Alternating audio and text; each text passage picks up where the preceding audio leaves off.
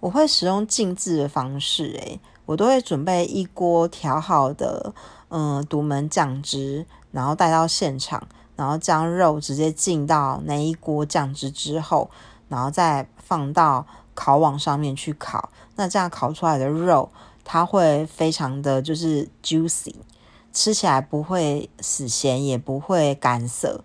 这个酱汁就是到现在目前为止，很多朋友都很欧漏。那通常我都是呃一罐的烤肉酱就会两倍的开水，那葱姜蒜就是大家随意。那想要让它有一些酒味啊，那你就加啤酒或者是一些清酒，这都 OK。